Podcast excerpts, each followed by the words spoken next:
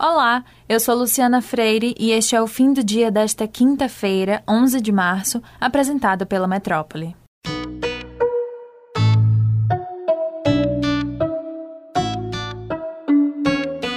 Salvador teve um novo recorde de pacientes aguardando leitos de UTI, com 129 pessoas na fila.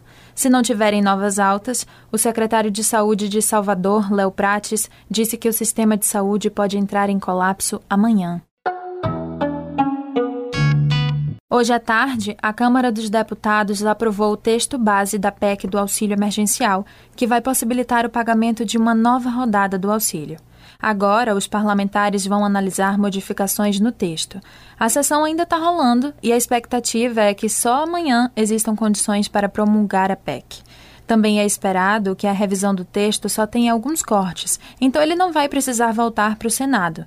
Depois disso, com a decisão final dada pelo Congresso, o governo vai poder editar a medida provisória para liberar o benefício, que busca ajudar os brasileiros mais vulneráveis nessa pandemia. A Anvisa aprovou novas regras para o uso de máscaras em aeroportos do país e dentro de aviões. Agora, os passageiros não podem mais usar bandanas, lenços, máscaras de acrílico ou modelos com válvula de expiração. Os passageiros também não vão poder transitar nos aeroportos só com face shield. As novas regras passam a valer no dia 25 de março e foram motivadas pelo surgimento de novas variantes do coronavírus.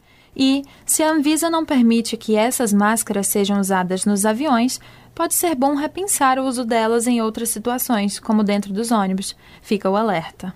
O modelo permitido pela Anvisa são as máscaras de tecido, artesanais ou industriais, com mais de uma camada de proteção. O governador Rui Costa afirmou que a adoção de medidas restritivas no estado gerou resultado sim no número de casos da Covid-19. Segundo ele, os registros da doença não diminuíram, mas permaneceram contidos por conta das restrições.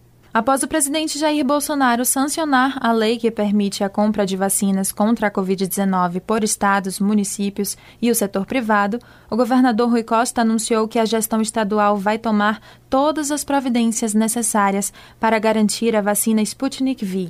A Bahia tem um contrato com o Fundo Soberano Russo. Países do leste europeu estão passando por um momento dramático no combate à terceira onda da Covid-19 na região. Eslováquia, Hungria e Polônia enfrentam os surtos mais graves desde o começo da pandemia, enquanto a República Tcheca sofre com um ritmo de contaminação dez vezes maior do que o da Alemanha. E hoje o mundo se despediu de Lodewijk Frederik Ottens, o inventor da fita cassete. O engenheiro holandês desenvolveu a fita no início dos anos 50 e em 1963 a primeira versão foi apresentada para o mundo. Low Ottens também contribuiu na criação do CD em 1970 em parceria com a empresa japonesa Sony. Ele tinha quase 100 anos e faleceu no último dia 6 de março, mas a informação só foi confirmada no dia 10 por uma de suas filhas.